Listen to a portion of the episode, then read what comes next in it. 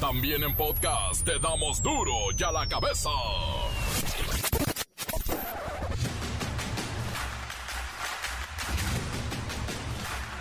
Martes 31 de mayo del 2022, yo soy Miguel Ángel Fernández y esto es duro y a la cabeza, sin censura. Pues no que prohibido prohibir, el presidente López Obrador prohíbe a través de un decreto la venta, el consumo, el traslado, el trasiego, la siembra de los vapeadores. Nadie puede venderlos ni consumirlos ni nada. Los vapeadores son los cigarros estos de vapor que contienen diferentes cantidades de nicotina. En el mismo sentido, también se prohíben los cigarros de chocolate. No me lo van a creer, pero no se puede vender ningún tipo de caramelo, dulce o chocolatín con forma de cigarro o tabaco. Así es que, adiós, cigarritos de chocolate. Se descarrila el tren Maya. Todavía no rueda por los rieles. Y un juez le da positivo al amparo de los ambientalistas. No habrá el tramo quinto de este famosísimo tren Maya. López Obrador dice que aún tiene un recurso contra el freno. El próximo 5 de junio, seis estados decidirán sus gobernaturas, 25 diputaciones locales, 39 ayuntamientos, 39 sindicaturas y 327 regidurías. Aguascalientes, Durango, Oaxaca, Hidalgo, Quintana Roo y Tamaulipas comienzan poco a poco, gota a gota, con el cierre de campañas electorales que estuvieron horrorosas, ¿eh? A ver, ¿ya les pagaron las utilidades? No. ¿No? ¿Cómo de que no si el plazo vencía ayer? La Comisión Nacional del Agua informa que el huracán Ágata ya se degradó a tormenta tropical, pero sigue la alerta máxima en el sureste mexicano. El Bronco, exgobernador de Nuevo León, se encuentra en condiciones críticas de salud, presenta sangrado intestinal y podría desarrollar neumonía. Van dos operaciones y en ninguna queda bien. El reportero del barrio y los tristes difuntos de las últimas horas. La Bacha y el Cerillo nos tienen las fechas para el próximo torneo Clausura 2022. Sí, apenas están pues secándose los diplomas del Atlas como campeón y ya hay fechas para el próximo torneo. Comencemos con la sagrada misión de informarle porque aquí no explicamos las noticias con manzanas, no. Aquí las explicamos con huevos. Llegó el momento de presentarte las noticias como nadie más lo sabe hacer. Los datos que otros ocultan, aquí los exponemos sin rodeos. Agudeza, ironía, sátira y el comentario mordaz. Solo el duro y a la cabeza. ¡Arrancamos! ¿Qué pasó? ¿Ya les entregaron las utilidades? ¡No!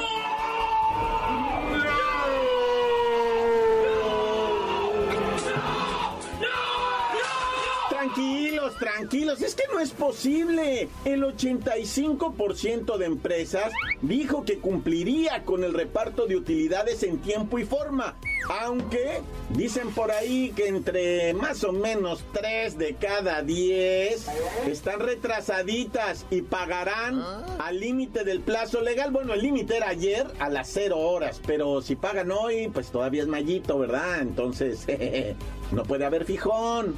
Pero miren, vamos con mi queridísimo licenciado Godínez, que acaba de terminar la universidad a los 48 años para que nos diga cómo va esto de las utilidades, licenciado Godínez recién egresado. Pues para unos mal y para otros peor. Aunque de manera oficial se dice que este año el 46% de las empresas pagará hasta 270% más en utilidades. Los empleados más favorecidos están siendo los de restaurantes, ingenieros maquiladores y los cambiadores manufactureros. Pero nosotros, los godines, no.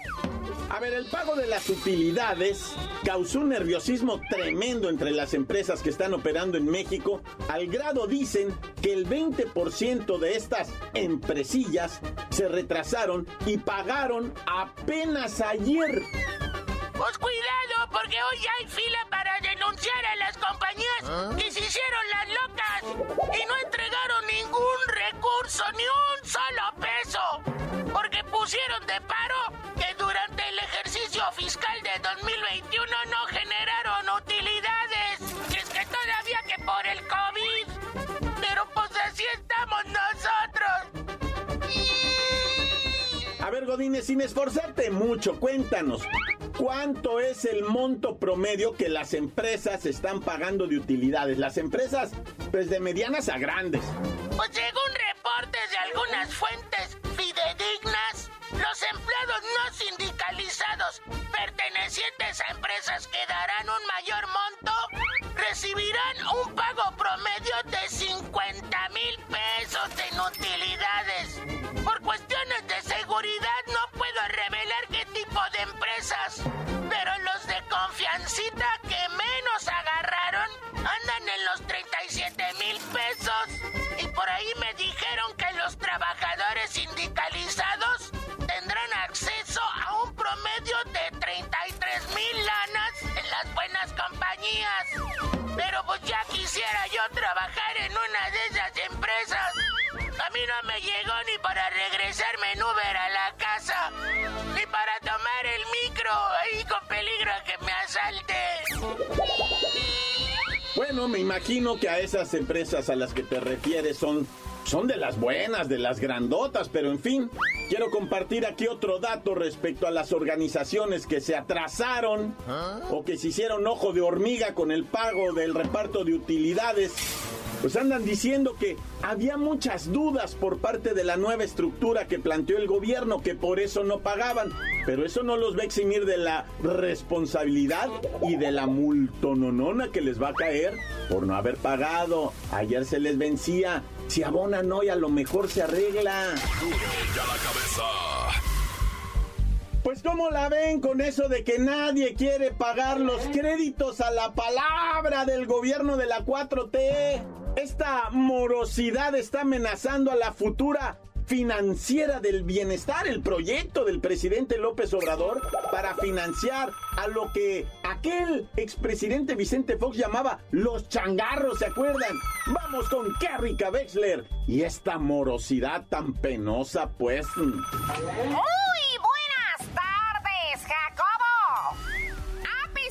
De que solo se han pagado 0.04% de los cerca de millón y medio de créditos a la palabra otorgados en 2020 y 2021, el presidente Andrés Manuel López Obrador prometió que sigue adelante su proyecto de transformar ah. Telecom en la financiera del bienestar Jacobo la cual se dice que tendría entre sus funciones administrar y cobrar este tipo de microcréditos. Sin embargo, especialistas advierten los riesgos que esto traería a la naciente entidad financiera de México, Claro que es un riesgo seguir prestando dinero a quien no paga. Prácticamente es ilógico. Esto, esto deja de ser un préstamo y se convierte en un regalo. Hay muchos especialistas que piensan de esa forma y creen que fomentar los créditos a la palabra a pesar del poco índice de pago puede considerarse más como un programa electoral Jacobo. Encontramos con estos préstamos es que no hay un mecanismo jurídico para tratar de cobrarlo. No hay, por ejemplo, un pagaré, una letra de cambio para que quede en prenda, ni tampoco un bien inmueble que quede en garantía, Jacobo. Prácticamente no hay nada.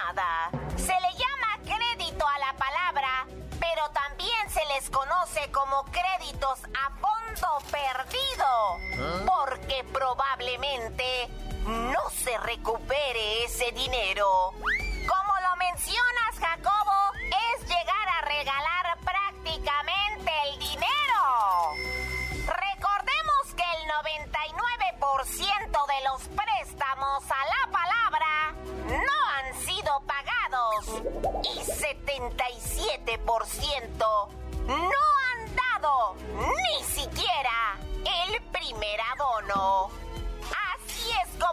responde el pueblo bueno a los proyectos del presidente López Obrador,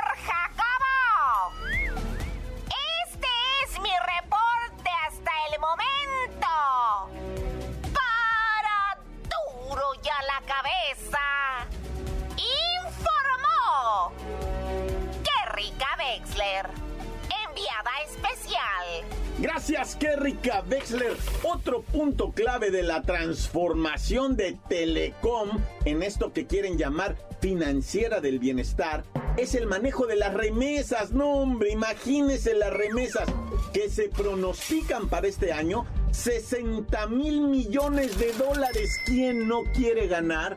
Aunque sea el 3% de esto. ¿Qué dije 3? El 2. Bueno, me conformo con el 1 de 60 mil millones de dólares. Esta es la idea de la financiera del bienestar. Manejar las remesas. ¿Por qué? Porque le cobrarían muchísimo menos al paisano que cualquiera otra de las empresas que son utilizadas para el envío de los recursos. Así es que, paisanos, a lo mejor sí se ahorran una feria. Y el gobierno, pues, se acomoda un poquito de esos centavitos. Encuéntranos en Facebook, facebook.com, diagonal duro y a la cabeza oficial. Estás escuchando el podcast de duro y a la cabeza. Síguenos en Twitter, arroba duro y a la cabeza. Y no olviden descargar nuestro podcast en el Facebook. Vayan al Facebook de Duro y a la Cabeza. Ahí está el podcast sin comerciales. Duro y a la Cabeza. El reportero del barrio nos pone a temblar con sus notas más rojas que la sangre. Montes, Alicantes, Pintos, Pájaros, Cantantes, bienvenidos a la sección del reportero del barrio, pura nota roja, Charmander. Pues vamos con las cosas que están ocurriendo y nos tienen paniqueados, no solamente en la escuela secundaria 88 que está ahí en la alcaldía Venustiano Carranza están paniqueados, o sea, desde ahí hasta Tijuana, padre. Está viendo operativos mochila. Están revisando en todos lados. Mira, el fin de semanuki eh, tuvimos en Tijuana, Baja California, una amenaza de bomba por parte de un morro de 15 años que prácticamente provocó todo un desorden así. Bueno, un desorden quiero decir, o sea, una movilización tremenda. Bueno, hasta la página del reportero del barrio tiraron por haber subido ese video neta. O sea, el morro hizo un video tiktokero que lo subió y todo el mundo lo replicó y nos pegó en las páginas por andar difundiendo ese tipo de. Bueno, ya sabes la censura. Bueno, el caso es que este morro A en Tijuana amenazaba con aventar bombas a la escuela, activar bombas caseras, ¿verdad? Eh, se entregó a la dirección, dijo, no era broma. La dirección dijo, él era broma, él lo madre, que llaman a la autoridad. La autoridad se fueron a la casa de este morro, a la casa de sus amigos, a la casa de los vecinos, todo el fin de semana en investigaciones, en detenciones, en arrestos, así, ¿cómo le llaman esos nada más de presentación, no? O sea, se los presentaron a los jefes, buscaban los explosivos y es que constantemente están las amenazas, ¿verdad? En, en diferentes escuelas de morros que se toman fotos con, con pistolas, en veces son falsas, en veces son verdaderas y la neta está paniqueada la raza, paniqueada. Oye, y luego la policía que evitó que unos vecinos de Xochimilco lincharan a un delincuente. Ah. No, bueno, es que también hemos visto cada cosa en el transporte público cuando recién ya te la sabes y ¡pum! le meten una derecha en la quijada a un vato, ¿no? Que iba apenas cantando el ya te la sabes cuando uno de los eh, pues pasajeros le cruza así, ¡pum! Y con un pie avienta a otro, ¿verdad? Que se estaba subiendo antes, no venía armado. Y el que estaba seminoqueado ya no lo dejaron bajar. Y a ese le pusieron una zapatería, pero ¿para qué te cuento, verdad? Bueno, en Xochimilco, nada más en la colonia San Francisco, Tlalnepantla, ¿verdad? Eh, pues eh, como quiera que sea, este vato andaba queriendo despojar a un individuo de su automóvil y toma la que lo, que lo pepena, no hombre, lo dejaron. O sea, se como cubeta de pozo, todo pateado y despostillado al pobre compi, pero, pero pues lo que sea de cada quien ya fue trasladado a la agencia del Ministerio Público. Si no es por los policías, la neta lo matan, ¿eh? La neta. Oye, fíjate que una onda bien dramática, te voy a decir, esto está de terror. Siempre que tenganos en el cantón alguien con un padecimiento mental, estoy hablando bien en serio, ¿eh, raza? Hay que tenerlo bajo observación y vigilancia permanentemente, aunque uno ya, es que ya está tomando el medicamento. Son medicamentos que tardan en hacer efecto y que cuando los dejan de tomar, el efecto es permanente por otros siete días, cinco días, dependiendo los organismos. Es la historia de este vato, ¿verdad? Que sale, había estado incluso en el maniquí, ¿verdad? Había estado en el manicure, en el, ya sabes, ¿no? Este, pues lo tenían interno al vato por esquizofrenia. Y el vato medicado, medicado, medicado, ahí mientras estuvo detenido consumió su medicamento. Pero una vez que sale para afuera, lo dan de alta, llega con la esposa, con su hijo de cinco años. ¿Cómo estás? Muy bien, ¿te estás tomando el medicamento? ¡Ey! No, lo primero que hizo fue empujarse unas caguamas o el sábado en la noche. Y pues no, güey, la raza que está en tratamiento de esquizofrenia, el alcohol malísimo y el vato le empieza a pegar a las caguas, le dice, vas a estar bien, mijo. No me empieces. Uh, que la que la señora se va triste a dormir, ¿verdad? Porque dice, no, este vato ya agarró este rollo, que no, que estuvo internado y que salir tantito no pasa nada, y que una caguama y que quién sabe qué. La señora se fue a dormir. El hombre siguió bebiendo y tomó un cuchillo de esos de la cocina grandotes, fue a apuñalar la medianoche y luego ahí estaba el hijo de cinco años, miró todo. te estoy hablando de León, Guanajuato, ¿eh? No, qué tragedia, Padre Santo, qué tragedia, la neta, nah, Oye, ahora vámonos a una riña en una fiesta. Lamentablemente una pareja conformada por Miguelito y la Liliana, ¿va? Pues estaban ahí debatiendo con otra pareja y empezaron, no, que tú estás mal, no, que tú... Y, o sea, las dos parejas se empezaron a decir de cosas que no, que tú, que quién sabe qué. No sé qué tema era el que traían, el que tú quieras, pero se empezaron a decir de cosas y Miguelito y la Liliana dijeron, ¿sabes qué? O sea, la bestia, no, ya nos vamos, órale. Pues, se salen para afuera y cuando estaban ya afuera, otros individuos, o sea, presuntamente, ¿verdad? Que, que la otra pareja, yo no sé, los balasearon, pues, ¿para qué hacer tan dramático el rollo? Los balasearon, Miguelito falleció, este, en el nosocomio, ¿verdad? Y la mujer fue trasladada, va a otro hospital para más especialismo. Todo esto donde ocurrió en San Juan de Aragón. Ah, ya, tan tan se acabó corta. La nota que sacude. Duro, duro ya la cabeza. Encuéntranos en Facebook, facebook.com, diagonal duro y a la cabeza oficial. Esto es el podcast de duro y a la cabeza. La Bacha y el Cerillo nos tienen las fechas para el próximo torneo Clausura 2022. Sí, apenas están pues secándose los diplomas del Atlas como campeón y ya hay fechas para el próximo torneo.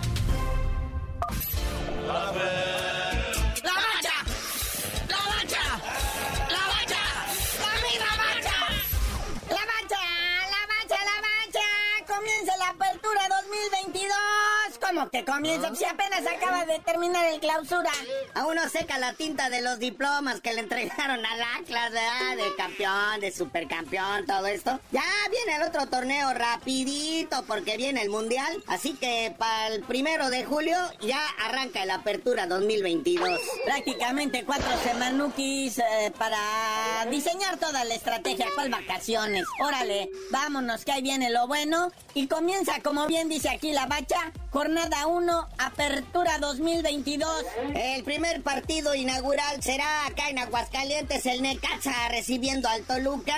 Oh, bueno. Y luego Mazatlán recibe al Puebla. poquito peor. Pero vámonos a las fechas contundentes, muñeco. Las buenas, los clásicos, papá. El primero, ¿verdad? Primer clásico va a ser en la jornada 8 cuando el Puma reciba a la América en el clásico del Chilango el sábado 13 de agosto. Mismo día que también se juega el clásico tapatío. ¡Qué cotejos! ¿Qué fecha esta? Apártela en el calendario. Ya para la jornada 10 se juega el clásico joven, va entre América y Cruz Azul. Déjeme persigno. Y también se juega al mismo tiempo el clásico regio. Ah, ambos partidos serán el 20 de agosto. Finalmente el clásico nacional. América Chivas. Ese se viene jugando en la cancha del Estadio Azteca. Jornadita 15, sábado 17 de septiembre, mes patrio, ¿qué fecha? Va a haber un par de jornadas dobles por ahí para esto, emparejar lo que viene siendo las fechas y el calendario.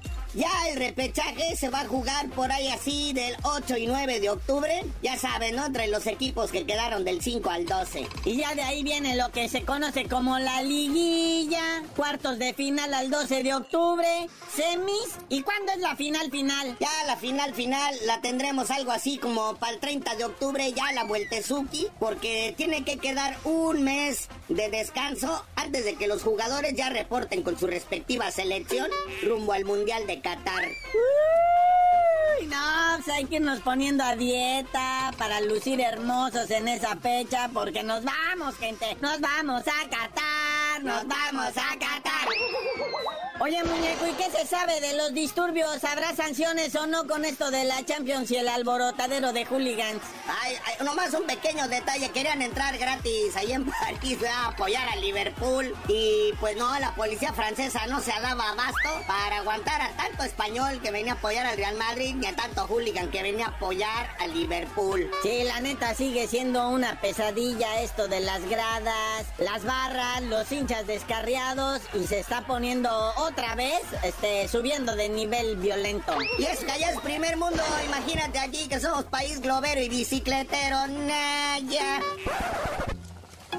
Y bueno, carnalito, ya vámonos, no sin antes también decirles que también ya hay fecha para la Champions League, se acaba de acabar y ya van a empezar a jugar ahora el 21 de junio. Con interrupción lo mismo, ¿no? O sea, viene Qatar y pues nos vamos a quedar así como en el stand-by. Y es que todavía no acaban de salir clasificados, hijo, para esto que viene siendo la Champions League. Pero ya tú no sabes de decir por qué te dicen el cerillo. Hasta que nos vayamos a Qatar les digo.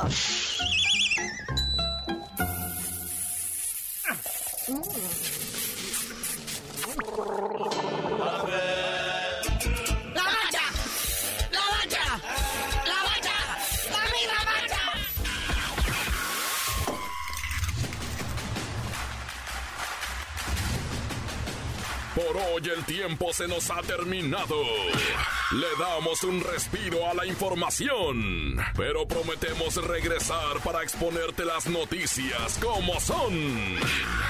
Duro y a la cabeza es Miguel Ángel Fernández, Arturo González, Eddie González y la producción de Luis González, el señor X. Una producción original de MBS Radio.